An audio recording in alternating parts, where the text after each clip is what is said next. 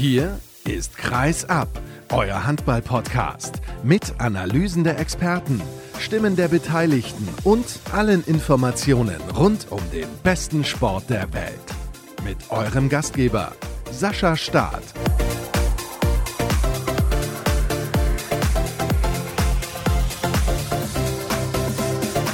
ist wieder Montag und kein Schontag logischerweise, denn bei Kreisab gibt es ordentlich was zu besprechen. Hallo und herzlich willkommen zur nächsten Episode. Cool, dass ihr eingeschaltet habt und zuhört auch dieses Mal. Und wir beschäftigen uns gleich mit einigen Themen, die völlig unterschiedlich sind. Im zweiten Teil der Ausgabe begrüße ich den Kollegen Erik Eggers von Handball Insight. Wir sprechen über den leider verstorbenen Hansi Schmidt, eine große Legende, nicht nur des VfL Gummersbach, sondern auch des deutschen Handballs. Die meisten von euch werden ihn nicht haben spielen sehen, logischerweise, und viele kennen ihn vielleicht auch gar nicht, aber wer er genau war, das erklärt gleich der Kollege. Und im Interview der Woche zu Gast ist Doruk Pelivan. Er ist der einzige türkische Spieler in der Handball-Bundesliga und wir sprechen ein bisschen über seine Herkunft und ein paar leider auch negativ besetzte Themen, logischerweise, denn aktuell gibt es ja die Erdbeben in der Türkei und das ist alles andere als eine schöne Sache. Und er hat da eine besondere Spendenaktion ins Leben gerufen, die sehr, sehr interessant ist und das ist eines unserer Themen. Zunächst begrüße ich aber von der Hessisch-Niedersächsischen Allgemeinen den Kollegen Björn Mar. Schönen guten Morgen. Hallo Björn. Hallo Sascha. Ich freue mich auch, dass du mit dabei bist. Wir sprechen logischerweise über die MT-Melsung, aber ganz kurz, wir müssen auch auf zwei, drei andere Ergebnisse eingehen. Ich weiß ja nicht, ob du im Ansatz die Gelegenheit hattest, irgendwie später noch bei der Partie Leipzig gegen Magdeburg zum Beispiel reinzuschauen. War das für dich möglich, nachdem die MT ja zwei Stunden vorher in Berlin gespielt hatte? Nein, die Themen waren natürlich für mich dann eher MT behaftet. Das kann ich nachvollziehen, aber dann kann ich ein bisschen was dazu sagen, wer die Partie nicht gesehen hat. Leipzig hat ja im zweiten Durchgang regelmäßig mit drei, teilweise auch vier Treffern geführt. Also ich glaube, der Sieg geht absolut in Ordnung. Vielleicht war das auch so ein Spiel, wo man dann doch gemerkt hat, dass die Belastung beim SCM extrem hoch ist. Ich hätte nicht gedacht, dass sie dieses Ding verlieren werden, aber Leipzig mittlerweile an der MT im Übrigen ja auch vorbeigezogen. 20 Spiele, 20 zu 20 Punkte. Es ist sehr eng, was die Plätze 7, 8, 9, 10, 11 und so weiter angeht. Also in Bezug auf die Punkte und auch die ausgetragenen Spiele sind fast bei allen Teams gleich. Die MT, sprechen wir dann gleich drüber, ein Spiel mehr absolviert als der Rest, der sich da im Mittelfeld der Bundesliga ein bisschen zusammengefunden hat, so möchte ich es mal ausdrücken. Ich selbst war beim Spiel des Bergischen HC in der Halle. Da stand es unentschieden. Der BHC hatte Ballbesitz und Freiwurf zehn Sekunden vor Ende. Dann verdaddelt man das Ding so ein klein wenig. Fünf Sekunden noch auf der Uhr. Langer Pass, Harpune, Arno Gunnarsson, der rechts außen, schaut nicht richtig hin. Daniel Fernandes will den Ball im Kreis bekommen und dann gibt es am Ende einen sieben Meter, weil Gunnarsson nicht auf den Ball schaut, sondern nur auf den Gegenspieler. Und Fernandes übrigens, da sollte man mal drauf achten. Hat mir richtig, richtig gut gefallen. Ich glaube, das ist ein Linksaußen, der nicht so lange beim TVB Stuttgart bleiben wird. Richtig, richtig guter Mann. Jetzt kommen wir aber zur MT-Melsung. Und ich überlege dann ja immer so ein bisschen, wen lade ich ein, weil ich zuletzt auch mit Markus Götz über die MT gesprochen habe, allerdings nicht so in der Tiefe, wie ich das jetzt mit dir machen kann, Björn. Und dann wurde mir gesagt, ja, sprich doch nochmal über die MT-Melsung. Spielen jetzt in Berlin und danach der Spielplan auch richtig knackig. Bleiben wir zunächst mal bei der Partie in der Hauptstadt. Die erste Halbzeit konnte ich mir noch ansehen. Da war eigentlich alles, ich sag mal, in Ordnung, was die MT geboten hat. Ja, da hat die Mannschaft zwar anfangs ein paar Probleme gehabt in der Abwehr, aber sie haben sich dann einigermaßen stabilisiert und waren ja drauf und dran, auch wieder auszugleichen. Kurz vor der Pause hatten sie dann mit einigen Fehlwürfen Pech und dann kamen auch noch Zeitstrafen dazu. Aber insgesamt war die erste Halbzeit ordentlich. Man kann ja jetzt nicht, wenn man nach Berlin reist, die Erwartung haben, dass man da das Spiel von der ersten Minute an dominiert, sondern es ist ja eher zu erwarten, dass Berlin da das Spiel bestimmt und so war es ja dann auch über weite Phasen. Ja, also sagen wir mal so, die ersten 25 Minuten, die waren absolut in Ordnung und dann hat man leider kurz vor der Pause aus Sicht der Melsunger ein bisschen abreißen lassen müssen. Ja, da kam das ja mit der Trikotgeschichte bei Ern Jonsson dazu, der dann halt ausgewechselt werden musste, weil er angeblich da einen Riss im Trikot hatte. Das hat natürlich ein bisschen Unruhe reingebracht. Dann hat Julius Kühn noch eine umstrittene Zeitstrafe gekriegt. Ja, das waren dann so ein paar Sachen, die haben dann der MT kurz vor der Pause erheblich geschadet und davon haben sie sich dann auch, wie man in der zweiten Halbzeit gesehen hat, nicht mehr erholt. Sie haben sich dermaßen nicht mehr erholt, als ich dann hinterher das Endergebnis gelesen habe. 35, 25 für die Füchse Berlin, habe ich gedacht, was ist denn da passiert bei der MT? Völlig eingebrochen? Ja, das kann man so sagen. Also sagen wir mal, bis zur 40. Minute war es okay. Also da ging es noch. Aber dann war das Spiel ja relativ schnell entschieden. Nach 50 Minuten stand es ja schon 30 zu 21 für Berlin. Und ja, und dann hat Melsung auch nicht mehr viel dagegen gehalten. Das, was man ihnen ja da auch gerne vorwirft, dass sie sich in solchen Momenten dann hängen lassen. Das wirft man ihnen allerdings gerne vor, wobei ich ja den Eindruck hatte, dass das in den letzten Monaten ein bisschen besser geworden ist.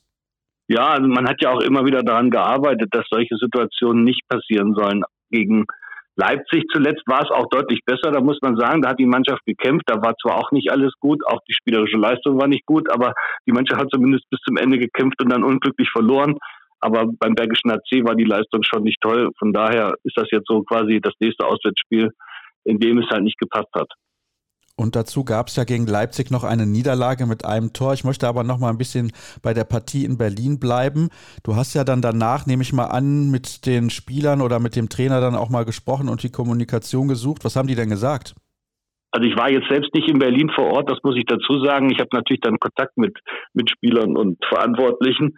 Ja, die versuchen das natürlich sehr nüchtern zu betrachten. Ja, Berlin war gut. Ne? Man kann natürlich auch sagen, dass Berlin eine gute Leistung gezeigt hat, aber man hat ja auch gehört, was Timo Kasteling nach dem Spiel bei was Sky gesagt hat, dass das halt nicht nur an den personellen Problemen liegen kann, wenn man dann halt wieder so eine Leistung in der letzten Viertelstunde dann zeigt. Also das kann nicht immer eine Entschuldigung sein für dieses ernüchternde Ergebnis. Jetzt wissen wir ja, dass Timo Kastening ein Spieler ist, der auch klare Worte nutzt. Was hat er denn da gesagt oder was war seine Erklärung? Sagen wir es mal so. Naja, dass die Mannschaft halt teilweise ganz gut gespielt hat, aber es nicht geschafft hat, das auf die Platte zu bringen, was man von ihr erwartet. Und das ist halt so eine Erkenntnis, die ist nicht ganz neu bei der MT. Und das ist natürlich dann ziemlich schade, dass man es einfach nicht schafft, über 60 Minuten eine vernünftige Leistung abzurufen. Also er war ja der Überzeugung, dass man auch ohne die Spieler, die jetzt gefehlt haben, wie Häfner, wie Ignatov, wie Moraes, dass man trotzdem in der Lage sein muss, da vielleicht mit drei Tonnen zu verlieren oder vielleicht an einem Unentschieden zu schnuppern. Aber davon war die Mannschaft am Ende ja dann weit entfernt. Ja, bei einer zehn Tore Niederlage kann man das wohl sagen. Björn, es ist ja so, du hast jetzt Kai Hefner genannt, aber auch Ivan Martinovic fehlt, die beiden anderen Spieler auch, logischerweise, aber auf der Linkshänderposition im Rückraum war das natürlich dann schwierig. Ja, aber die Mannschaft hat ja gezeigt gegen Leipzig, dass sie es einigermaßen hinkriegt, wenn sie mit einem reinen Rechtshänder-Rückraum agieren muss. Und die Melsunger haben jetzt auch, das war ja das erste Spiel nach der WM-Pause beim Bergischen HC, der ja so ein ähnliches Problem hatte, die haben es ja geschafft, dann auf halb recht mit einem Rechtshänder das ganz gut zu lösen. Von daher muss man als Mannschaft auch in der Lage sein. Und wenn dann André Gomez spielt oder Julius Kühn oder Elva Jonsson, dann müssen die in der Lage sein, trotzdem noch genug Gefahr zu entwickeln. Und sie hatten ja jetzt zehn Tage seit dem Spiel gegen Leipzig Zeit, sich auf diese Situation vorzubereiten. Ja, und das hatten die Füchse Berlin nicht. Die haben zwischendurch noch ein bisschen European League gespielt. Klar, da sind sie natürlich auch längst durch, aber trotzdem ist das nicht selbstverständlich, dass man dann wieder so eine Leistung bringt. Muss man vielleicht auch mal einen Hut ziehen in Richtung Füchse Berlin, dass die das dann auch so souverän und eiskalt runterspielen. Ja, die haben das wirklich sehr, sehr gut gemacht. Die Abwehr ist ja ohnehin das Prunkstück dieser Mannschaft. Bei der Torhüterleistung muss man sagen, da war Melsung eher ein Tick besser als die Berliner. Aber natürlich die Abwehr von Berlin ist so stark, dass sie es halt auch immer wieder schaffen, da genügend Ballgewinne zu bekommen. Und im Angriff sind sie halt gerade so in 1-1-Situationen ziemlich stark. Und wenn Melsung es nicht schafft, im Zentrum zu verdichten, dann nutzt das so einer wie Paul Drucks natürlich gnadenlos aus. Drucks am Ende mit vier Treffern, Masenic mit sieben Toren, Milos Vujovic hat zehn Treffer erzielt, der Linksaußen, also der war in einer sensationellen Verfassung und da kamen natürlich dann auch noch viele leichte Treffer dazu. Also die MT hat sich dann vor allem halt im zweiten Durchgang nicht mit Ruhm bekleckert, wie du das dann auch eben dargestellt hast. Da hat man sich dann ja ein bisschen hängen lassen und das ist genau das, was im Übrigen auch das Umfeld ja regelmäßig auf die Palme bringt. Und zuletzt mit Markus Götz habe ich ja schon über die MT gesprochen, das habe ich vorhin gesagt und da kam wieder dieses Stichwort Konstanz. Warum, wieso, weshalb? Wir haben da häufig drüber gesprochen, schon wir beide auch. Und wir fragen uns immer wieder, wie kann das eigentlich sein? Jetzt kommt ein Timo Kastening zurück nach einer Verletzung. Julius Kühn ist ja auch wieder mit dabei, klar. Es fehlen andere. Aber das muss doch die Verantwortlichen in Kassel komplett auf die Palme bringen. Ja, aber es hat ja nicht unbedingt nur etwas mit den Spielern zu tun. Es hat ja etwas mit der Gesamtstimmung im Verein zu tun. Und die Mannschaft hat in den letzten Jahren, also das ging ja nach dem Abschied von Michael Roth los, sehr viel Unruhe gehabt und vor allem gab es viele Spieler, die halt auch mal ihren Unmut geäußert haben. Und jedes Mal war das Ergebnis, dass solche Spieler dann gehen mussten, vorzeitig teilweise. Die Verträge wurden also aufgelöst, es gab Abfindungen. Und das ist so eine Politik gewesen, die hat diesen Verein, der MT, komplett geschadet.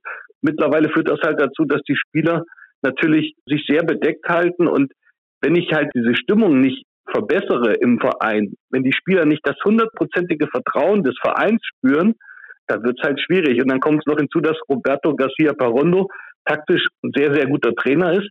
Aber in dieser Situation jetzt müsste es eigentlich dazu kommen, dass die Köpfe bei den Spielern frei sind, dass sie spüren, die MT steht hinter ihnen, da entwickelt sich was, aber sie machen genau das Gegenteil. Sie holen einen Mann wie Deines Christopanz, obwohl sie auf der Position schon zwei international erfahrene, sehr gute Spieler haben. Und damit macht man sich natürlich vieles kaputt und das verbessert nicht die Stimmung. Und da muss die MT halt wirklich gucken, dass sie rasch an dieser Stimmung arbeitet, weil das merken ja auch die Zuschauer in der Rotenbach-Halle. Die gehen ja nicht mehr unbedingt jetzt wieder hin, weil es die MT-Melsung ist, sondern weil es Handball-Bundesliga ist. Und das ist eine ganz gefährliche Entwicklung. Oh, da muss ich natürlich nachhaken. Also du hast auch teilweise mit Zuschauern gesprochen, die dir genau das wiedergeben? Ja, klar. Also das ist natürlich der Punkt. Die gucken sich dann an, weil es halt Handball-Bundesliga ist. Wie gesagt, es gab unter Michael Roth die Entwicklung. Die Leute sind hingegangen, oh, die MT-Melsung, da passiert was, da entwickelt sich was, da müssen wir hin. Jetzt ist aber die Situation ja wieder so, dass man halt die Leute zwar auch dahin bekommt, aber es ist halt Handball-Bundesliga. Und wenn du ein Heimspiel gegen Kiel hast, dann wird die Halle relativ voll sein, weil die Leute natürlich den THW Kiel sehen wollen, aber eben nicht wegen der MT-Melsung. Und das ist halt ganz gefährlich. Du hast jetzt zweimal den Namen Michael Roth erwähnt und er hat natürlich eine absolute Ära geprägt bei der MT Melsung. Er ist viele Jahre dort gewesen. Sind wir uns aber einig, also ich weiß ja nicht, wie du das dann bewertest, auch jetzt ein paar Jahre später. Klar, die Art und Weise seines Abgangs kann man auf jeden Fall drüber diskutieren. Über den Zeitpunkt auch. Aber es war ja irgendwann richtig, da mal eine Veränderung herbeizuführen. Oder siehst du das komplett anders? Die Veränderung hatte man ja auch schon intern eingeleitet. Er sollte ja eine andere Position mal einnehmen. Wie gesagt, man darf jetzt nicht anfangen, auch wenn ich den Namen eben zweimal erwähnt habe, dass jetzt mit Michael Roth alles besser wäre, wenn er hier wäre. Das kann man nicht sagen. Aber man hat zumindest damals versucht, Strukturen zu schaffen, Kontinuität reinzubringen, um diesen Verein zu entwickeln. Aber jetzt ist es halt wieder so, man hat ja den Eindruck, dann wird Deines Christopans aus Paris geholt und der Verein müsste nächstes Jahr in der Champions League spielen. Und das geht einfach nicht. Das klappt in der Bundesliga definitiv nicht. Und wenn Roberto Garcia Parondo natürlich immer wieder daran denkt, wie gut es bei Vardar Skopje gelaufen ist und dass er da Leute hat wie Kalarasch, Moraes, Christopanz, dann ist das auch gut, dass er vielleicht den einen oder anderen holt. Aber auf der Position, wo jetzt Häfner und Martinovic Verträge haben, kann ich nicht noch so einen Mann holen, wenn ich nicht mal die Garantie habe, in der nächsten Saison europäisch zu spielen. Weil das ist doch klar, dass da jetzt schon der Unmut programmiert ist. Also ich nehme mal an, du hast ein bisschen was mitbekommen, insbesondere so ein Kai Hefner. Ich will nicht sagen, der ist angepisst, entschuldigt die Formulierung, aber ich kann mir das schon sehr, sehr gut vorstellen, dass er sagt, puh, was ist das denn? Der weiß ja auch, Martinovic hat man gerade erst geholt, der ist der deutlich jüngere Spieler, auf den wird man auch in Zukunft setzen. Was ist dann eigentlich mit mir? Was ist das für ein Zeichen in meine Richtung? Ja, wobei man natürlich sagen muss, Kai Hefner hat, glaube ich, eher die besseren Karten, weil er hier schon sehr, sehr gutes Standing hat und man weiß ja auch, sein Vertrag läuft nächstes Jahr aus. Man will ihn, glaube ich, unbedingt dann auch halten. Aber wenn er natürlich jetzt wirklich sagt, nächstes Jahr findet die Heim-EM statt, dann möchte ich dabei sein und wenn ich hier Gefahr laufe, nicht mehr eingesetzt zu werden, weil zwei andere Spieler vor mir sind, dann muss er sich natürlich Gedanken machen, das ist klar. Aber grundsätzlich glaube ich, der will jetzt nicht unbedingt schon vorher weg. Das ist, glaube ich, jetzt nicht. Auch wenn es ja schon mal Gerüchte gab, er wollte nach Stuttgart gehen. Das wird wahrscheinlich auch irgendwann mal sein Ziel sein wieder zu dem Verein zu gehen, bei dem alles angefangen hat. Aber jetzt halte ich das eher für, für schwierig. Ich denke eher, dass Ivan Martinovic jemand sein wird, der jetzt sagen muss, okay, da habe ich natürlich mit Kai Häfner und Deines Christopan zwei Spieler vor mir. Das wird ganz, ganz schwierig für mich, da genügend Spielanteile zu bekommen. Und du hast es ja eben angesprochen, Ivan Martinovic ist der Jüngere, deutlich Jüngere, der natürlich ein großes Potenzial hat, was man auch erstmal mal abrufen muss. Von daher ist er jetzt eher gefordert, etwas zu tun. Das ist ja eigentlich völlig verrückt. Man holt Martinovic, von dem man weiß, was er für Qualitäten hat. Und wie gesagt, der deutlich jüngere Spieler im Vergleich zu Kai Hefner. Und jetzt denkt man eventuell darüber nach. Also tut man das tatsächlich? Glaubst du das? Dass man intern überlegt, Martinovic im Sommer abzugeben? Das ist ja völlig verrückt. Offiziell natürlich gar nicht. Die wollen ja mit allen drei Spielern in die nächste Saison gehen. Aber die werden wahrscheinlich auch, wenn der Spieler kommt und sagt, mir ist das hier zu heikel, ich will hier weg, dann müssen sie ja mit dem darüber reden. Ne? Und dann gehen sie halt mit Christopanz und Spieler XY dann halt in die nächste Saison. Aber wie gesagt, es führt halt nicht dazu, dass Ruhe in diesen Verein einkehrt. Es hat eher das Gegenteil bewirkt. Man hat ja gesehen, man hat vor der Saison Spieler geholt wie Casado, Malasinskis. Das war aus der Not geboren, weil mit Jonsson und dem immer noch verletzten Pavlovic zwei Spieler halt verletzt waren und da musste man reagieren. Aber hier bestand jetzt überhaupt keine Not, deines Christopan zu verpflichten. Und das ist halt etwas, was auch bei vielen Fans, mit denen habe ich ja auch drüber gesprochen, gar nicht gut ankommt. Ich glaube, die MT hat halt gedacht, oh, das ist jetzt ein Paukenschlag. Das ist es natürlich auch. Aber das, das führt nicht dazu, dass die Fans da jubelnd die Hände in die Höhe werfen ist schon kurios, oder nicht? Weil sie verpflichten ja einen Spieler, der vor ein paar Jahren die Champions League gewonnen hat mit Vardar Skopje und ich fand, dass er damals in dem besagten Champions League Final Four eigentlich der MVP hätte sein müssen. Ein anderer Spieler hat damals die Auszeichnung bekommen, aber er war eigentlich der MVP dieses Final Fours und dann spielt er bei PSG jetzt auch nicht schlechten Handball, kann man auch nicht so sagen. Also ein absoluter Topmann, er kennt den Trainer sehr, sehr gut und trotzdem sind irgendwie alle unzufrieden. Ja, man weiß ja auch nicht, funktioniert das mit ihm bei der MT? Er hat ja damals, als er bei Berlin war, hat er dem Verein zwar übergangsweise geholfen, aber so wie man das hört, war er jetzt auch nicht hundertprozentig glücklich in der Bundesliga. Und jetzt kriegt er einen Vierjahresvertrag bei der MT Melsung und da fragt man sich halt schon, ob das so klappt. Ne? Also nur weil jetzt Roberto Garcia Parondo der Trainer ist, den er gut kennt, das ist noch keine Garantie, dass er jetzt auch in der Bundesliga mit 32 dann funktioniert. Ich bin sehr gespannt, wie das am Ende dann auch klappen wird. Ich finde, dass er natürlich immer noch ein sehr, sehr guter Spieler ist. Also er ist jetzt nicht irgendwie groß schlechter geworden, aber klar, er wird älter und dementsprechend ist das ja auch mit der Belastung so eine Frage. Gucken wir mal ein bisschen auf den Spielplan. Auswärts beim VfL Gummersbach. Gummersbach, ich will nicht sagen, ist ein bisschen entschlüsselt. Sie hatten jetzt zuletzt Leistungen mit dabei, wie die Niederlage beim ASV Hamm-Westfalen, wo es nicht so gepasst hat. Ja, sie haben auch oft sehr, sehr knappe Spiele. Also das zieht sich bei ihnen durch die Saison. Am Anfang haben sie die meistens gewonnen. Jetzt teilweise werden diese Spiele halt verloren. Danach dann zu Hause gegen den THW Kiel. Auswärts in Hannover. Auswärts in Stuttgart, okay. Dann kommt der SC Magdeburg nach Kassel. Oh, das ist ein ordentliches Programm. Ja, für die MT-Meldung ist das ein sehr, sehr schwieriges Programm, weil man ja nicht weiß, wie die Mannschaft oder die Spieler dann nach der Länderspielpause wieder funktionieren. Dann ist allerdings die Situation so, dass Parondo jetzt, nachdem er sein Engagement als ägyptischer Nationaltrainer beendet hat, natürlich hier mit der Mannschaft oder zumindest mit den Spielern, die hier sind, entsprechend arbeiten kann. Aber trotzdem ist natürlich das Programm so heftig, dass man sich fragt, wann hat die Mannschaft eine realistische Chance, wieder zu punkten, weil selbst in Gummersbach kann es auch so laufen wie jetzt beim Bergischen AC. Am Ende verliert man mit einem Tor und dann kommen halt, du hast es eben angesprochen, Spiele, da ist ja auch nicht unbedingt zu erwarten, dass man da mächtig punktet.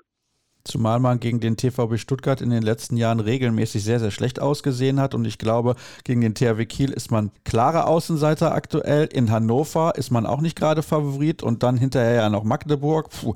Dann gibt es im April nochmal eine Pause und dann werden die Gegner auch nicht gerade einfacher. Klar, zu Hause Erlangen, okay, ist man Favorit. Auswärts Flensburg, zu Hause Rhein-Neckar-Löwen. Also ich weiß ja nicht. Glaubst du, es kann noch mal richtig krachen in dieser Saison in Kassel? Schwer zu sagen. Also man hat ja den Vertrag mit allen drei Trainern, also Lichtlein, Hähn und auch Parondo jetzt vorzeitig verlängert. Ja, ich denke mal, so einfach wird das jetzt nicht, da relativ schnell wieder einen Schnitt zu machen. Es kann mal was passieren, wenn das jetzt wirklich von den Ergebnissen her so so niederschmetternd weitergeht, dann kann man ja nicht bis zum Ende das so durchhalten. Wenn jetzt noch zwei Spieltage bis zum Saisonende wären, dann würde man das jetzt erstmal so hinbekommen. Aber es ist schwer zu sagen, glaube ich, zum aktuellen Zeitpunkt. Nun ja, also wieder ordentlich Unruhe drin. Konstanz ist sowieso das große Problem der MT-Meldung. Ich habe ja auch eben gesagt, in der Tabelle aktuell Neunter hinter dem SCDFK Leipzig, hinter Hamburg, hinter Hannover. Also das wird sehr, sehr schwer, was diesen sechsten Platz angeht, der dann wahrscheinlich ausreichen wird, um in der kommenden Saison in der European League Qualifikation an den Start zu gehen. Und übrigens, die Rhein-Neckar-Löwen mittlerweile ja Zweiter, weil Magdeburg auch verloren hat. Also hm, mal aufpassen. Und das Ganze aktuell ohne Halil Jaganjac und der Spielplan sieht auch so aus, als könnten sie noch ein paar Spiele für sich entscheiden, bevor der Kroate dann wiederkommt nach seiner Verletzung.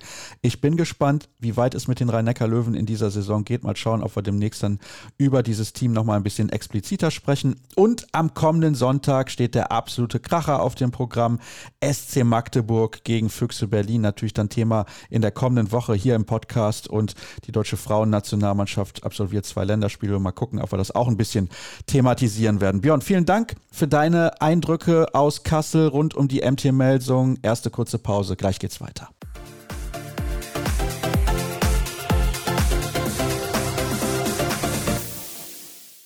Wir beschäftigen uns mit einem, naja, sozusagen zeitlosen Thema. Es war zuletzt aktuell, leider vor kurzem verstorben, am 5. Februar. Ist einer der ganz Großen des deutschen Handballs. Hans Günther, genannt Hansi Schmidt. Und der ist interessanterweise gar nicht in Deutschland geboren, sondern in Marienfeld im Königreich Rumänien. Und darüber spreche ich jetzt und über seine Geschichte logischerweise mit dem Kollegen Erik Eggers von Handball Insight. Moin Erik. Ja, guten Morgen, ich grüße. Ich habe es gerade gesagt, er ist einer der ganz Großen des deutschen Handballs. Vielleicht kannst du zunächst mal ein paar Worte überhaupt verlieren über Hansi Schmidt, ohne zu sehr ins Detail zu gehen, damit ich hinterher noch ein paar Fragen übrig habe. Ja, was man sagen kann, ist, dass Hansi Schmidt sicherlich die prägende Figur beim Aufstieg des VfL Gummersbach in den 60er Jahren irgendwie zu einer der besten oder damals besten Mannschaft der Welt gewesen ist. Eigentlich ist dieser Aufstieg, der ja unter Hansi Schmidt zu vier Siegen im Landesmeister-Europapokal geführt hat, ohne Schmidt überhaupt nicht denkbar. Außerdem war natürlich eine prägende Figur auch in der deutschen Nationalmannschaft, also beziehungsweise im DHB-Auswahl, weil es ja damals zwei deutsche Nationalmannschaften gab. Ja, was ist noch über ihn zu sagen? Er hat ja eigentlich 13 oder 14 Jahre für Gummersbach gespielt. Also hat eine ganze Ära geprägt und als er aufgehört hatte 1976, war der VfL Gummersbach Rekordmeister. So viel zu diesem Thema. Also eine ganz, ganz prägende Figur. Und ich habe es ja eben schon gesagt, er ist gar nicht in Deutschland geboren, sondern in Marienfeld, auf Rumänisch Teremia Mare. Und er entstammte der deutschen Minderheit der Banater Schwaben. Ja, genau. Es gab ja damals eine sehr große deutsche Minderheit, muss man sagen. Und das erklärt auch ein bisschen seine Geschichte. Also diese deutsche Minderheit hatte ziemlich zu leiden damals in Rumänien nach dem Zweiten Weltkrieg. Auch die Familie von Hansi Schmidt hat gelitten. Also er entstammte ursprünglich einer sehr vermögenden Familie. Nur wurde dann der Besitz dieser Familie quasi enteignet unter der kommunistischen Führung, dem Ceausescu-Regime. Und trotzdem muss man sagen, dass natürlich auch diese Handballvergangenheit von Hansi Schmidt stark rumänisch geprägt worden ist. Als Hansi Schmidt geflüchtet ist 1963, war ja Rumänien Weltmeister geworden. 1961 in Dortmund in einem sehr spannenden Finale gegen die Schweden. Und das, was Ion Kunst Germanescu, der damals große Trainer, aufgebaut hatte, führte dann in den nächsten Jahren zu drei weiteren Weltmeistertiteln. Rumänien war damals quasi State of the Art. Also das, was Frankreich jetzt in den letzten eineinhalb Jahrzehnten im Welthandball gewesen ist. Und sie haben auch natürlich eine große Handballkultur und Geschichte. Und er war dann im Prinzip kein Teil dieser rumänischen Mannschaft. Also er hatte schon 18 Einsätze in der Nationalmannschaft hinter sich, als er geflüchtet ist im Dezember 1963. Aber er zählte nicht zur Weltmeistermannschaft von 1961. Da war er noch zu jung. Also Hansi Schmidt ist ja Jahrgang 1942 und damals war 18 Jahre alt, wenn mich das nicht täuscht, hatte noch nicht debütiert in der Nationalmannschaft, sondern ist dann erst 1961 auch zum führenden Club gewechselt, damals in Bukarest zu Steaua und hatte dann zwei Jahre dort gespielt, bevor er geflüchtet ist. Da war er dann 21 Jahre alt und er ist geflüchtet nach einem Turnier mit der rumänischen Juniorennationalmannschaft in Deutschland. Ja, in Wirklichkeit war es eine Studentenauswahl, die wahrscheinlich weitgehend identisch war mit der Juniorenauswahl bei einem Turnier in Köln und hatte einige Fluchthelfer, hat quasi seine ganze Familie hinter sich gelassen. Das war natürlich eine sehr prägende Erfahrung für ihn. Und das, was dann im Anschluss passiert ist, ist natürlich extrem interessant aus handballhistorischer Sicht, weil eigentlich sein Fluchthelfer, der hieß Gajewski, Hansi Schmidt vermitteln wollte zum Hamburger SV, der damals auch eine sehr gute Handballmannschaft hatte und ja auch später in der zweigeteilten Bundesliga ein Team stellte. Krajewski hatte dann den Kontakt zu Uwe Seeler hergestellt und eigentlich war schon alles eingestielt, dass Schmidt nach Hamburg gehen würde. Nur ist dann Eugen Haas, der Manager oder Abteilungsleiter Handball beim VW Gummersbach, dazwischen gegrätscht und hat es unter eigentlich nie so richtig geklärten Umständen geschafft, dass Hansi Schmidt dann doch nach Gummersbach gegangen ist und dort quasi angeheuert hat. Aber auch andere Mannschaften hatten sich sehr für Hansi Schmidt interessiert, als sie erfuhren, dass er geflüchtet war zum Beispiel Frisch auf Göppingen. Das war ja damals eigentlich die dominierende Mannschaft im westdeutschen Handball. Und diese Mannschaft wurde dann vom VfL Gummersbach abgelöst. Du hast eben gesagt, er war die prägende Figur. Und wenn wir mal auf ein paar Zahlen schauen, fünfmal ist er deutscher Meister gewesen. Er hat viermal den Europapokal der Landesmeister gewonnen und er war einige Male Torschützenkönig der Bundesliga, fünfmal insgesamt und das auch fünfmal in Serie. Ja, ich habe mir in Vorbereitung auf dieses Interview nochmal die Zahlen mir angeguckt. Also er hat in der Bundesliga über 1000 Tore geworfen in 173 Spielen und die Torquote war damals 6,16 pro Spiel und das ist ungefähr das, was Hans Lindberg auch wirft oder geworfen hat in den letzten Jahren. Nur ist diese Torquote natürlich viel höher einzuschätzen, weil damals ja insgesamt viel, viel weniger Tore geworfen wurden. Ja, also alleine diese Torquote zeigt irgendwie, wie dominant Hansi Schmidt damals im westdeutschen Handball war. Und man muss ja auch noch quasi hinzurechnen, dass Schmidt wenig Tore aus dem Tempo-Gegenstoß geworfen hat, sondern eigentlich fast alles aus dem Rückraum. Anders als bei Hans Lindberg, der ja doch sehr, sehr viele Tore per sieben Meter und per Tempo-Gegenstoß geworfen hat. Was war denn Hansi Schmidt überhaupt für ein Spielertyp? Ja, Hansi Schmidt war quasi der klassische Shooter und war berühmt und gefürchtet wegen seines verzögerten Sprungwurfes. Also er war athletisch, muss man sagen, als er zurück, als er geflüchtet war aus Rumänien, doch irgendwie seinen meisten Konkurrenten deutlich überlegen. Das hatte damit zu tun, dass eben in Rumänien die Handballer schon als Vollprofis trainiert haben. Also die haben quasi nichts anderes gemacht, als Handball zu spielen, obwohl sie ja offiziell Amateure waren. Und ja, man muss sich nur die Bilder anschauen der verschiedenen Spieler. Also die Oberschenkel, mit denen Hansi Schmidt aufgetreten ist, die waren deutlich dicker als alles andere in der Bundesliga. Und er hatte eine enorme Sprungkraft und hatte dadurch die Möglichkeit, halt sich die Ecken auszusuchen, die er warf, weil die entsprechenden Abwehrreihen nicht in der Lage waren, mit dieser Sprungkraft zu konkurrieren. Hinzu kam, dass er eben auch sehr, sehr harten Wurf hatte. Und diese Kombination hat ihn eigentlich zu einem prägenden Spieler dieser Zeit gemacht. Und er war nicht nur ein prägender Spieler dieser Zeit, sondern laut einigen Experten, unter anderem dem ehemaligen Bundestrainer Vlado Stenzel, einer der weltbesten Spieler der 60er und 70er Jahre. Also er hat konkret gesagt, zusammen mit Hans Moser, vielleicht kannst du das auch nochmal irgendwie in Kontext bringen. Wer ist Hans Moser? Was war das für ein Spieler? Und war denn Hansi Schmidt dann, wenn man das auch international betrachtet, vielleicht einer oder vielleicht sogar der beste Spieler der 60er und 70er Jahre? Ja, Hans Moser war auch ein Rückraumspieler. Der war 1961 bereits Weltmeister geworden. Er ist ein bisschen früher geboren als Hansi Schmidt. Moser war auch Weltmeister 1964, wohnt übrigens heute auch in Deutschland und entsprang eben auch der deutschen Minderheit. Dass so viele Handballer irgendwie aus dieser deutschen Minderheit kamen, das hat übrigens auch damit zu tun, dass zu Beginn der Sportart Handball diese deutsche Minderheit in Rumänien quasi über ihre deutschen Brüder in Anführungsstrichen irgendwie dieses Handballspiel sehr früh kennengelernt hatten. Also die Tradition war schon sehr alt da. Hans Moser hat natürlich auch mit seinem Club sehr viele Erfolge gefeiert und ich tue mich immer so ein bisschen schwer mit irgendwie, er ist der weltbeste Handballer seiner Zeit gewesen. Also diese Klassifizierung finde ich immer schwierig. Also mit dem Club, mit Gummersbach war Hansi Schmidt überragend.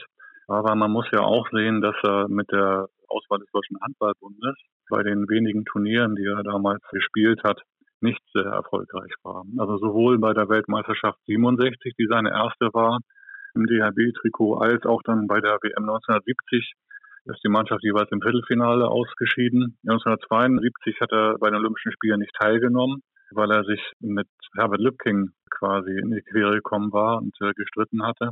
Und 1974 sein letztes großes Turnier war in der DDR. Da ist die westdeutsche Mannschaft in der Vorrunde ausgeschieden. Das war eines der größten Desaster in der westdeutschen Handballgeschichte damals. Also irgendwie auf nationaler Ebene war extrem erfolgreich, eben auch durch diese Europapokalsiege mit Gummersbach, aber im DHB-Trikot eben nicht. Und das spricht eher dann für Moser natürlich, ja, diese Erfolge zweimaliger Weltmeister gewesen zu sein. Zumal man ja auch dazu erwähnen muss, damals fand eine Weltmeisterschaft nicht alle zwei Jahre statt. Genau, zunächst irgendwie alle drei Jahre bis 1970 und dann nur noch alle vier Jahre. Und wie gesagt, irgendwie Schmidt hat nur vier große Turniere gespielt für die deutsche oder westdeutsche Nationalmannschaft. Und wir schauen nochmal auf ein paar Zahlen, weil ich finde das besonders bemerkenswert. Er hat in einem Länderspiel mal 13 von 19 deutschen Toren erzielt und das war lange auch Rekord, bis er irgendwann dann abgelöst wurde von Christian Schöne. Ja, sowas konnte passieren, weil er halt sehr dominant war. Also wenn er die Bälle bekam und er bekam viele Bälle, dann konnte eben sowas dabei rauskommen. Er hat ja auch sehr viele sieben Meter geworfen, aber auch ein sehr, sehr guter sieben Meter Schütze. Und wenn diese sieben Meter noch hinzukamen, irgendwie dann hat er schnell zehn Tore geworfen, auch für Gummersbach ging das schnell. Ich möchte noch mal kurz eingehen auf diese Geschichte, die du gerade erwähnt hast. Er hat, und er war damals ja sogar Kapitän der DHB-Auswahl, freiwillig auf die Teilnahme an den Olympischen Spielen im eigenen Land verzichtet. Vielleicht kannst du da noch mal ein bisschen ins Detail gehen. Das finde ich sehr, sehr interessant, weil du hast da ein bisschen was angedeutet, gab eine Streiterei. Ja, es gab auf jeden Fall Konflikte zwischen insgesamt vier Spielern oder fünf Spielern, muss man sagen. Das Ganze ist ausgelöst worden eigentlich durch den Wechsel von Herbert Lübking von Grün-Was Dankersen damals zum TuS Nettelstedt. Und Nettelstedt, muss man sagen, ist damals völlig unbekannt gewesen. Die spielten damals in der sechsten Liga, also ganz unten. Und Lübking war gewechselt, weil er eine Sicherheit wollte für seine berufliche Zukunft nach der Karriere. Deswegen ist er aus Minden nach Lübeck gegangen. So, und damit war eigentlich klar, dass er bei den Olympischen Spielen gar nicht starten kann. Es war eigentlich undenkbar, dass ein Spieler aus der sechsten Klasse das Olympische Handballturnier, was ja in München das erste Mal überhaupt stattgefunden hat, 1972, dass jemand dabei sein kann.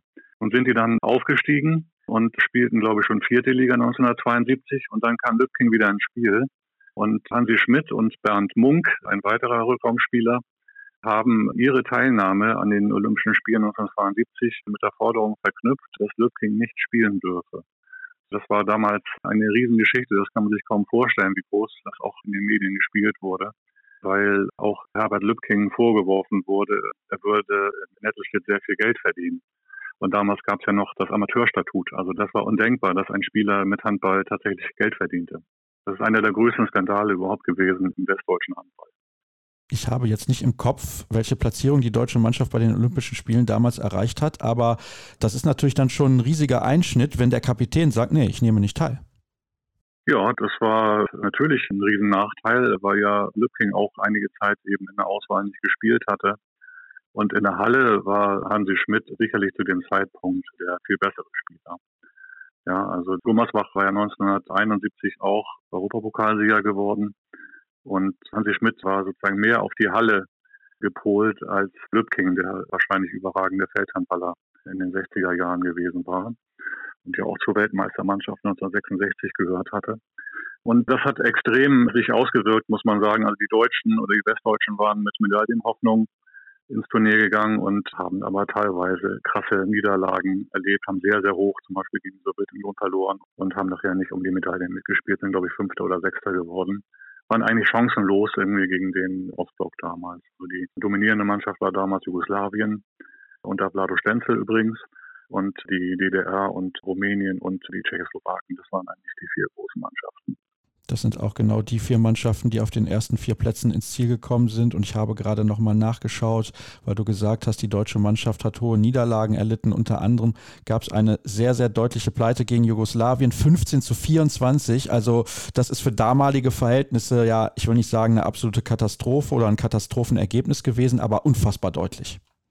Genau, das zeigt eben auch, dass der westdeutsche Handball damals noch nicht so richtig in der Halle angekommen war. Und der Bundestrainer Werner Fick war ja gelernter Feldhandballer gewesen. Und die westdeutschen Handballer hatten sehr, sehr lange Zeit, eigentlich bis 1974, Schwierigkeiten, den Hallenhandball wirklich zu adaptieren während die Jugoslawen konsequent seit eigentlich Anfang der 60er Jahre sich mit dem Hallenhandball auseinandergesetzt haben. Und deswegen war es eben auch kein Zufall, dass diese berühmte jugoslawische 3-2-1-Verteidigung mit einem Indianer vorne in der Spitze und zwei vorgezogenen Halben in Jugoslawien entwickelt worden ist. Also das ist quasi das Ergebnis dieser intensiven Beschäftigung der Jugoslawen mit dem Hallenhandball. Lass uns nochmal zurückkommen zu Hansi Schmidt, denn er ist ja der eigentliche Grund, warum wir miteinander gesprochen haben. Er ist jetzt nach langer, schwerer Krankheit gestorben und ja, er hat dann aber auch noch nach seiner aktiven Karriere als Trainer gearbeitet. Das hat er. Ich glaube, in Derschlag war er und auch in Wülfrath. Aber an sich hat er sich aus der Handballszene seit vielen Jahren verabschiedet. Also hat eigentlich damit wenig zu tun gehabt. Ich hatte kürzlich einen Termin mit Herbert Lübking, der sehr interessant war und der wusste zu berichten, dass sich diese, ja, diese Spieler, die sich 1972 sehr in die Haare bekommen haben oder hatten, dass die sich wieder ausgesöhnt haben, also dass die sich auch gerne wiedergesehen haben bei so Treffen unter alten Handballern. Das ist ja auch eine schöne Geschichte, dass man sich dann irgendwie wieder in die Augen gucken kann, trotz so großer Probleme irgendwie während der aktiven Zeit. Tja, schade, dass die beiden nicht einfach zusammen bei diesem olympischen Turnier angetreten sind. Wer weiß, was die deutsche Mannschaft dann erreicht hätte. Das war unser Gespräch zu einem ganz, ganz großen des deutschen Handballs, der wahrscheinlich vielen von euch nicht so bekannt gewesen ist. Daher Dankeschön, Erik, für deine Erzählungen rund um Hansi Schmidt. Und jetzt machen wir die letzte Pause in der heutigen Ausgabe. Und dann kommen wir noch zum Interview der Woche.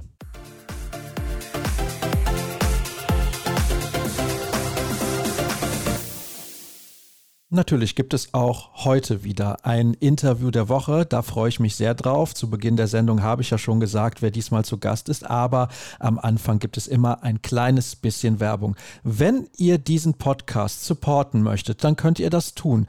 Zuletzt kam ein neues Abo rein. Vielen Dank dafür. Und ihr könnt spenden sozusagen an Kreisab unter patreon.com slash kreisab. Ich sage es immer wieder, das Geld benutze ich zum Beispiel, um die Fotografen oder andere Kleinigkeiten zu bezahlen und ich freue mich wirklich über jede Form der Unterstützung und ganz wichtig ist natürlich auch, dass ihr uns bei Social Media folgt, damit auch andere darauf aufmerksam werden. Ihr kennt das, der Algorithmus und so weiter und so fort. Viele Likes für die Fotos oder die Stories sind immer sehr, sehr gut und das könnt ihr tun, wenn ihr bei Instagram einfach Kreisab folgt oder den Hashtag Kreisab sucht, dann kommt ihr zum passenden Account und natürlich sind wir auch unterwegs bei Twitter, Facebook und YouTube. Jetzt begrüße ich aber endlich meinen Gast. Er spielt für GWD Minden, auch wenn er aktuell verletzt ist. Ich freue mich sehr, dass er heute in der Leitung ist und sich Zeit für mich genommen hat. Doruk Pelivan, hallo nach Minden. Hallo Sascha, ich freue mich auch, dass ich ein Teil von deinem Podcast sein kann. Und du sprichst sehr, sehr gut Deutsch. Du hast zu mir auch gesagt, du möchtest den Podcast unbedingt auf Deutsch machen, weil ich mir nicht sicher war, wir kannten uns ja nicht. Ja, halt, ich lebe auch seit drei Jahren hier in Deutschland und ich rede normalerweise in meinem täglichen Leben nur Deutsch. Und ich hatte auch Glück gehabt, weil ich früher in Fibers gespielt habe in Österreich. Dann hatte ich schon ein bisschen Vorbereitung, um hier zu leben. Und jetzt, ich glaube, es ist mir nicht so schwierig, mein Leben mit Deutsch zu führen. Und ich freue mich auch, dass ihr mein Deutsch gut findet.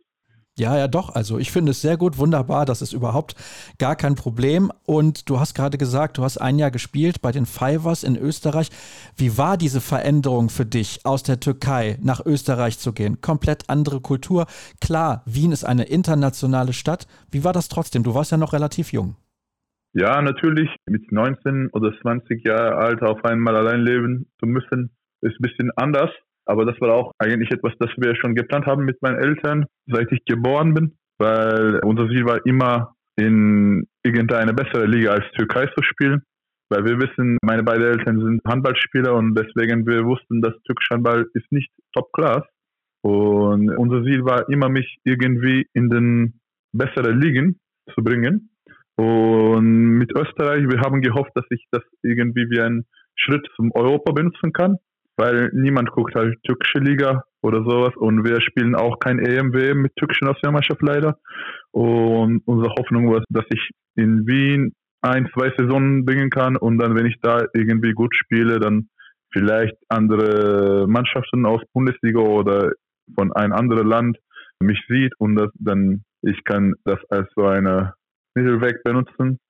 Und Wien ist natürlich eine wunderschöne Stadt und ich bin auch künstlich sehr interessiert, deswegen es war wie ein Traum für mich. Und diese Mannschaft Fibers ist, ich glaube, 15, 16 Mal Meister in Österreicher Liga. Die sind auf einmal eine der Top-Teams da. Deswegen, wir hatten eine sehr gute Mannschaft. Wir haben sehr gut trainiert. Und für mich, es war auch sehr, sehr neu, europäische Handballstellen. Natürlich, das Niveau war nicht so hoch wie Deutschland. Aber trotzdem, es war für mich anders, als was wir in Türkei gespielt haben. Dann ich habe meine ganze Zeit, um ein bisschen Wien zu lernen und auch die neue Handball zu lernen. Das ist natürlich eine große Umstellung. Du hast jetzt gerade gesagt, es war immer euer Plan und deine Eltern sind auch Handballspieler gewesen. Ich habe mich ein bisschen informiert bzw. Informationen bekommen. Vielen Dank dafür. Deine Eltern waren sehr, sehr gute Handballspieler in der Türkei. Also ja, ich glaube, damals war türkischer Handball ein bisschen besser als was jetzt ist. Und meine Vater und Mutter, die sind beide Topschütze, König, Königin. Und meine Mutter war auch damals türkische Frauen-Nationalmannschaftstrainer. Und deswegen, ich hatte zwei sehr, sehr gute Trainer zu Hause. Und natürlich, seit ich Kind bin, ich musste sehr professionell sein und alles war irgendwie ein bisschen geplant. Ich bin ein bisschen wie ein Projektkind. Ich habe auch sehr jung mit Handball angefangen. Dazwischen habe ich ein bisschen Basketball gespielt, aber haben wir gesagt, okay, komm, wir können dich ein bisschen mehr in Handball helfen. Lass uns mit Handball weitermachen. Und ja, mein Vater hat sogar in, ich glaube, 1996 oder so oder ein bisschen früher gegen Barcelona gespielt im Halbfinale. Die haben gegen Brot und Großwaldstadt gewonnen. Und du kannst sehen, wie erfolgreich damals türkisch Handball war. Aber irgendwie ist jetzt nicht schlechter geworden und wir versuchen sehr hart, um es nochmal besser zu machen.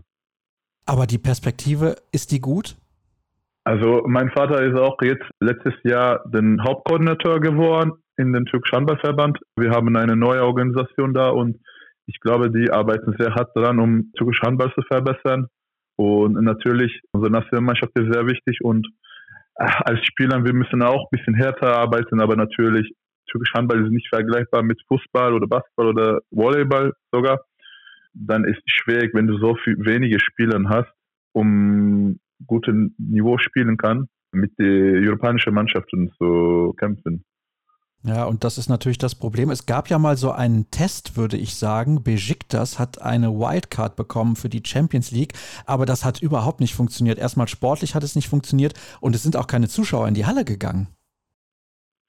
Ja, natürlich, Handball findet leider nicht so viele Leute interessant. Oder damals war die Föderation Arbeit nicht so gut, war wenig Werbung, Marketing. Ich weiß nicht, was nicht schief gegangen ist. Nach erstes Jahr kamen nicht so viele Zuschauer da. Ich erinnere, Kiel war da und dann Sporthalle war auch riesig und dann, die haben gesagt, so, wir spielen mit Geist Zuschauern oder sowas. Und das war eigentlich natürlich ein bisschen peinlich für alle türkisch Handball.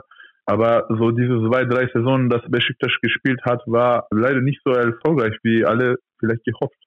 Also ich kann mich ein bisschen daran erinnern, dass der THW Kiel damals vor 50 Zuschauern gespielt hat. Wirklich sehr, sehr schade, dass das eigentlich gar nicht geklappt hat. Aber du hast ja auch gerade gesagt, natürlich Fußball in der Türkei, das wissen wir. Basketball ist auch sehr, sehr groß. Und Volleyball vor allem bei den Frauen ist auch sehr, sehr erfolgreich sportlich. Ja, also auch die ersten Jahre von die Champions League Spiele von Besiktas kamen nur die Fußballfans und ich hatte keine Ahnung über Handball. Die waren nur da, um die Name von dem Verein zu unterstützen. Und dann, wenn kein Erfolg weiterkam in Champions League, natürlich Besiktas viele Spiele verloren. Ich glaube, diese Zuschauer finden das nicht mehr so interessant und eigentlich diese Jahr, Besiktas hatte eine sehr gute Kader auch mit Ivan Nicevic, Piribak oder viele auch gute türkische Handballspieler wie Ramazan Dönet, Olga Özbacher, Yunus Özmusul, auch Djukic. Diese Kader war eigentlich viel besser als alle die Mannschaften, was jetzt in türkischer Liga spielt. Aber natürlich, das reichte nicht, in Champions League Niveau zu kämpfen. Und dann sind sie auch relativ deutlich ausgeschieden. Ich bin mir gar nicht sicher, ob sie überhaupt einen Punkt geholt haben, aber ist ja auch egal. Also für dich hat es auf jeden Fall sehr, sehr gut funktioniert mit deinem Wechsel zu den Fivers, weil ein Jahr später hast du plötzlich in Kielce gespielt. Wie ist das denn passiert? Ja, also bevor ich in Fivers war, diese Sommer, ich habe zwei Nationalmannschaftsturnieren gespielt, einmal mit unter 20 und einmal mit A-Nationalmannschaft oder mit unter 20 Nationalmannschaft. Wir waren in Montenegro für den EM-Quali und da haben wir gegen viele gute Mannschaften gespielt, aber natürlich, wir spielen in der B-Klasse, aber da war trotzdem Mannschaften wie Montenegro selber und Niederlande und ich glaube Tschechien. Und da habe ich mit einem Berater kennengelernt, Sascha Bratic, meine Berater auch jetzt immer noch. Und er hat gesagt, okay, lass mich dein Berater sein, aber ich hatte keine Ahnung, wer er ist damals. Und ich war da, ich glaube, beste Krom-Linke geworden. Und dann, wir haben mit ihm gesprochen und er hat gesagt, ja, okay, wenn du wegen Angebot hast für mich natürlich, ich bin bereit zu hören. Und danach war ich in Spanien bei Tarragona für ein bisschen mehr Spiele, ja. Und haben wir da auch gegen sehr gute Mannschaften wie Portugal, wie Serbien, wie Spanien gespielt und haben wir sogar gegen Portugal uns gewonnen. Damals unsere Nationalmannschaft war sehr stark und ich hatte auch eine sehr starke Turnier gehabt. Ich glaube, ich war der Topscorer in dem Turnier mit 52 Toren in sechs Spielen. Wir haben den Halbfinale verloren gegen Tunesien, weil Tunesien ist sehr gut. Und dann habe ich gegen Spanien gespielt für den dritten Platz. Und ich habe, ich glaube, elf Tore oder so gemacht gegen Spanien. Und dann, ich glaube, irgendwie hat Talant mich da gesehen. Auch sein Sohn spielte da, Dani. Und dann plötzlich kam nach ein paar Monaten dieses Angebot von Kielce durch diese Berater, das ich in Montenegro kennengelernt habe und so habe ich in Kielce gelandet. Und da hast du dann ein Jahr gespielt, bevor du nach Deutschland gekommen bist. Aber da sprechen wir später nochmal drüber. Es gibt natürlich auch einen Grund, warum ich dich jetzt heute in dieser Sendung habe. Denn vor kurzem gab es leider eine schreckliche Naturkatastrophe in der Türkei, das Erdbeben. Wir haben es alle mitbekommen, leider. Und viele, viele Tote und immer noch auch vermisste Menschen. Und da habe ich dann mitbekommen, du hast einen Stream, da malst du Bilder und sammelst dann auch Gelder für die Opfer in der Türkei. Was ist da genau los? Was machst du da? Also Kunst ist eine meiner größten Hobbys. Ich habe auch mein Leben lang neben Sport, Kunst und Musik gemacht. Und ich habe mir gedacht, okay, diese Erdbeben ist passiert. Es war sehr schrecklich. Es ist eine der größten Katastrophen in der türkischen Geschichte, auch wie du gesagt hast. Ich habe gedacht, ja, ich kann hier nicht nur sitzen und gar nichts machen. Und ich habe so einen Versuch gemacht jetzt. Ich habe immer mit meinen Freunden und Mannschaftskollegen und so geredet, alle wollten, dass ich etwas male für sie und ich hatte nicht so viel Bock eigentlich.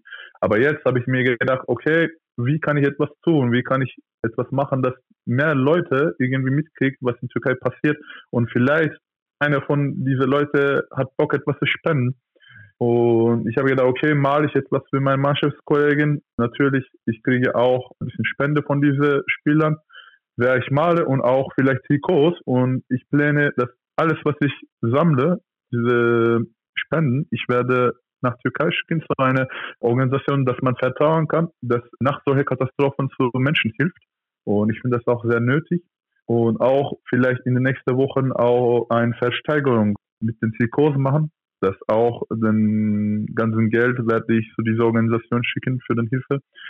Und ich habe gedacht, ja, jedes bisschen hilft.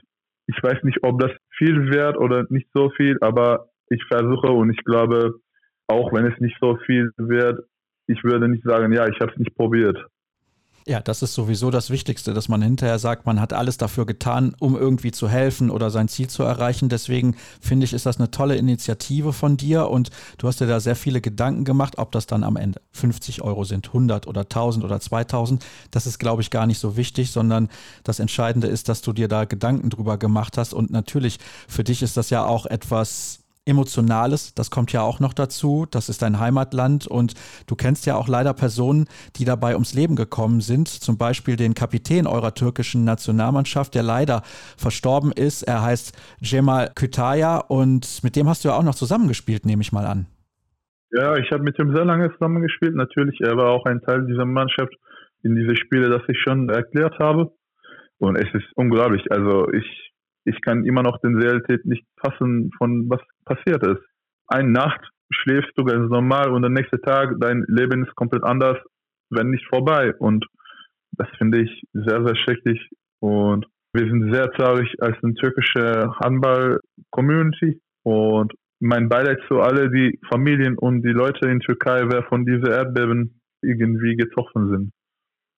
Wenn übrigens jemand spenden will an die Organisation, an die Doruk spendet, dann schickt mir bitte eine E-Mail an info.kreisab.de. Dann leite ich euch die Informationen sehr, sehr gerne weiter. Und ich glaube, Doruk und alle, die da irgendwie betroffen sind, freuen sich sehr darüber. Und ich glaube auch, dass das eine wichtige Sache ist, dass man eben hilft. Anderen geht es oft schlechter als einem selbst. Also von daher kann man sehr, sehr gerne helfen.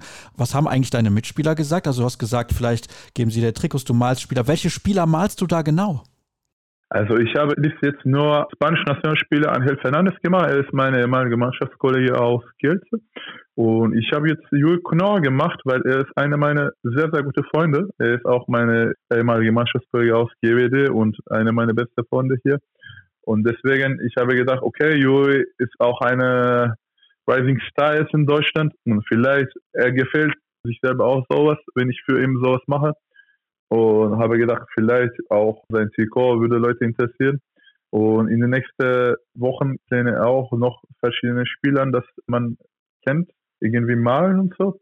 Aber ich glaube, ich muss noch paar Trikots sammeln, bevor ich diese Versteigerung machen kann. Und naja, es ist auch in Realität unserer Welt leider, diese türkische Ökonomie ist in den letzten Jahren ein bisschen schlechter geworden. Und deswegen auch, wenn man nur ein Euro oder fünf Euro spendet, das ist eigentlich ganz gut Geld in Türkei und das ist auch eigentlich einer meiner Gründe, warum ich das hier mache. Naja, ich hoffe also, dass der ein oder andere Spieler, der gerade zuhört, sich überlegt, okay, ja, das wäre auch für mich was. Ein Trikot kann ich auf jeden Fall abgeben. Gibt ja genug Spieler in der Bundesliga, die ihr Trikot vielleicht mal abgeben können. Also da könnt ihr euch sehr, sehr gerne beteiligen und Doruk dann unterstützen und helfen. Wie lange hast du für das Bild von Angel Fernandes gebraucht? Wie viel Zeit? Also nur zwei, drei Tage habe ich das gemacht. Über Stream ungefähr sechs, sechseinhalb Stunden natürlich ein bisschen chatten, ein bisschen Fragen antworten und ich bin sehr Amateur beim Stream-Sachen, dass ich kann nicht so gut konzentrieren. Vielleicht, es könnte ein bisschen kurzer gewesen, aber ich versuche auch natürlich, dass es ganz schön wird am Ende, dass es auch wert wird für diese Leute, wer mitmacht mit mir. Und auch den Bild von You ist jetzt vorbei. Ich habe das auch ungefähr in vier, fünf Stunden gemacht. Und ich natürlich rede mit diesen Spieler über was ich machen werde oder soll ich es irgendwie als Überraschung machen oder so. Und ich freue mich, wenn es gefällt, diese Spieler, wem ich mache, aber natürlich, die wissen auch, dass der Ziel ist, um die Leute zu helfen, als irgendeine Zeichnung von mir zu kaufen. Also, wenn es einen Spieler gibt, der gerne gemalt werden will, der kann sich natürlich auch gerne bei dir selber melden. Einfach bei Instagram vielleicht anschreiben. Doruk Pelivan, relativ einfach kann man sich das merken und dann nimmst du dir vielleicht auch dafür die Zeit. Ein Spieler, der sagt, ja, so ein Bild, das interessiert mich. Du hast ja da auch ein paar Bilder gepostet in deiner Story und du machst das Ganze bei Twitch in einem Stream. Ja, genau. Also in meinem Freizeit habe ich sowieso gemalt und ich habe gedacht, okay, wenn ich das machen werde und wenn ich die Freizeit habe, auch ich hatte ein bisschen Freizeit wegen meiner Verletzung, warum verbinde ich nicht mit sowas? Und natürlich, ich bin offen für alle diese Commissions irgendwie, wenn das richtige Wort ist. Und natürlich, wenn die Leute will ein bisschen spenden und von sich selber etwas gemalt kriegen, das mache ich sehr gerne. Aber erstmal die Leute, das ich kenne. Ich habe ein paar Spiele noch, das ich machen werde, aber können wir sehr gerne kommentieren in den nächsten Wochen, wenn jemand so eine Idee hat. Ja, also ich weiß ja nicht, wie viele Spiele hast du denn da noch geplant? Ja, lass uns das ein bisschen Überraschung machen. Ich habe noch mit zwei, drei Leuten gesprochen. Ich glaube, diese Namen sind auch Namen, dass deutsche Fans gefallen kann. Oder die sind interessant für die deutsche Zuschauer. Deswegen ich hoffe, dass ich werde ein gutes Feedback kriegen. Ja, da bin ich mir relativ sicher. Wir werden auf jeden Fall Werbung machen. Und jetzt hast du ja gesagt, du interessierst dich für Kunst und Architektur und Wien war für dich eine super Stadt deswegen, weil da sehr viel geboten wird, was das angeht. Woher kommt denn dieses Interesse eigentlich? Und hast du dich immer schon dafür interessiert oder ist das jetzt, wo du Handballprofi bist, einfach nur deine Freizeit, die du mit Kunst und Architektur verbringst? Also irgendwie seit ich Kind bin, ich habe immer etwas gemalt und so. Und seit dann, ich mache das weiter. Ich habe auch viele Kurse und so auch gemacht über Malen und ich spiele auch seit vielleicht 15 Jahren auch Gitarre. Und ich habe viele Hobbys. Ich hatte immer eine sehr so strenges Kalender, dass ich mit Training und meine Hobbys und so verbinden musste. Wegen meiner Eltern, wie ich gesagt habe. Es war für mein Eltern ein bisschen einfacher, dass ich so ein Hobby mache, das mir etwas bringen kann in Zukunft wie Malen oder Gitarre spielen oder wie Sport, als ich als Kind sehr viel so Spiele spiele oder als Jung sehr viel Party mache. Deswegen, ich habe eine sehr professionelle Kindheit gehabt. Und seit dann, ich mache es weiter und ich glaube, es ist auch ein sehr gutes Weg, um ein bisschen so, so entspannen, chillen, weil als Sportler, ich verbringe auch sehr gerne Zeit zu Hause, um zu regenerieren, ein bisschen auszuruhen. Und dann, ich mache immer sowas. Ich habe auch Architektur studiert, drei Jahre, bevor ich in Wien war. Ich habe meine Uni leider nicht bis Ende weitergemacht, aber ich hoffe, irgendwann mache ich das auch bis zum Ende. Und Architektur kam eigentlich so, weil ich musste etwas studieren als ein B-Plan, wenn Handball nicht funktioniert. Und habe gedacht, okay, wenn ich noch Kunst studiere, dann werde ich entweder ein Painter oder so eine Kunstlehrer. Und das kam nicht so interessant zu mir vor und habe gedacht, okay, ich habe sehr viel auch Interesse an Historie und so, diese auch Architekturhistorie, wie in Ägypten oder Griechenland. Und solche Sachen zu studieren, fand ich sehr interessant und habe ich deswegen drei Jahre auch Architektur studiert. Und natürlich, Wien war ein Traumort für sowas. Meine Wohnung war auch zehn Minuten so Fuß zu dem Museumsquartier da. Und sehr, sehr viele Wochenenden habe ich in diesen Museen verbracht. Also das heißt, du bist auch gerne, wenn du die Zeit hast, unterwegs und reist durch Europa und guckst dir solche Sachen an? Leider als Handballspieler haben wir nicht so viel Zeit, um sowas zu machen und auch um so ein Ding zu planen, weil jede Sommer hatte ich Nationalmannschaft. Eine Nachteil einer türkischen Nationalmannschaftsspieler zu sein, ist, dass wir nicht in EM oder WM qualifiziert. Wir spielen leider drei, vier Runden Quali, bevor wir etwas spielen müssen. Und dann wir haben sehr oft Nationalmannschaftsspiele und sehr viele Trainingslager. Deswegen, ich hatte in den letzten Jahren leider nicht so viel Zeit, um so einen Urlaub zu machen oder irgendwo gehen, um zu reisen und solche Sachen zu schauen. Aber ich hoffe, in den nächsten Jahren, ich kann das ein bisschen öfter machen. Weil mit allem Respekt für die Stadt Minden, aber so viel tolle Architektur und Kunst, glaube ich, ist in Ostwestfalen nicht. ja. Also Minden ist eine wunderschöne Stadt. Natürlich nicht die reichste vielleicht Architektur oder History, aber ich bin sehr wohl hier und natürlich, wenn ich sowas will, ich kann nach Köln oder irgendwo anders in sehr wenige Zeit fahren. Ja, da gibt es genug Alternativen. Das ist ja hier in Deutschland ganz nett. Also ein bisschen was haben wir zu bieten. Jetzt gucke ich mal gerade, wie viel Zeit wir schon miteinander geplaudert haben. Bisschen über 20 Minuten. Deswegen habe ich einen Vorschlag. Es gibt noch einige Themen, über die ich gerne mit dir sprechen möchte. Du bist zum Beispiel auch sehr sprachinteressiert. Ich habe erfahren, dass die Bürokratie in Deutschland dich ein bisschen verrückt macht und so weiter und so fort. Wir können auch noch mal über das Thema Kielce sprechen. Das haben wir hier im Podcast zuletzt ja auch schon getan, denn Bertus Das ist ja ein bisschen verrückter Präsident und da kannst du auch ein bisschen was zu sagen oder wie du in Deutschland auch angekommen bist. Du bist jetzt auch relativ lange verletzt gewesen. Auch darüber können wir gerne nochmal sprechen. Deswegen mein Vorschlag, wir machen jetzt hier mal einen Cut und ich verabschiede die Hörer an der Stelle einfach mal und wir sprechen gleich dann noch weiter und den zweiten Teil sende ich dann in ein paar Wochen. Ich glaube, das ist eine ganz gute Idee. Also erstmal danke für deine Zeit, für den Moment, Doruk. Und ja, ihr da draußen, ihr könnt uns gerne folgen auf den sozialen Kanälen. Das habe ich ja eben schon gesagt. Bei Facebook, facebook.com slash kreisab, bei Twitter at kreisab, YouTube at kreisab und natürlich Instagram, Hashtag und Accountname kreisab. Ich freue mich, wenn ihr uns da unterstützt und nächste Woche dann wieder reinhört. Tschüss zusammen.